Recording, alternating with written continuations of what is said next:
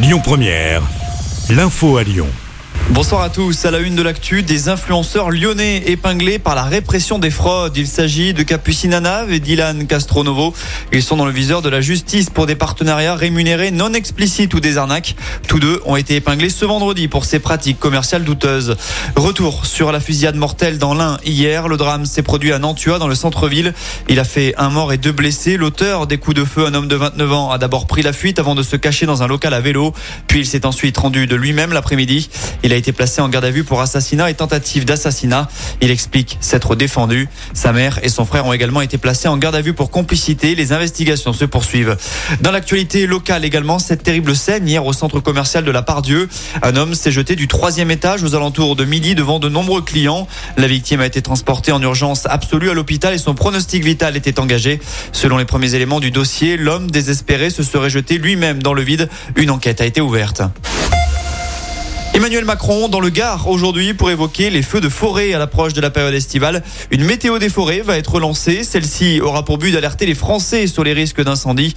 Un code couleur sera mis en place. Notons que l'an dernier, plus de 66 000 hectares ont brûlé dans notre pays.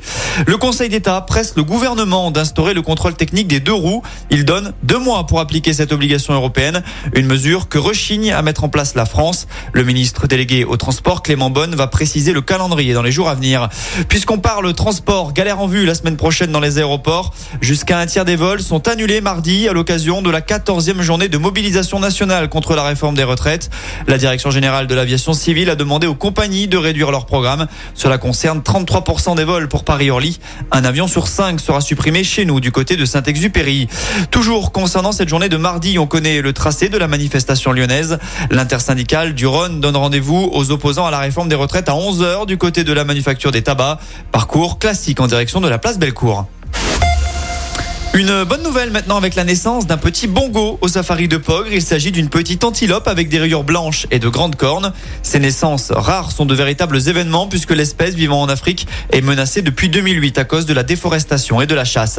Enfin, on termine avec un mot de basket. Victoire impérative pour l'Asvel ce soir. Menée 2 à 0 en demi-finale du championnat face à Boulogne-le-Valois. Le coup d'envoi sera donné à 20h30 et en cas de victoire, les Villeurbanais auront le droit à un match 4 ce dimanche après-midi.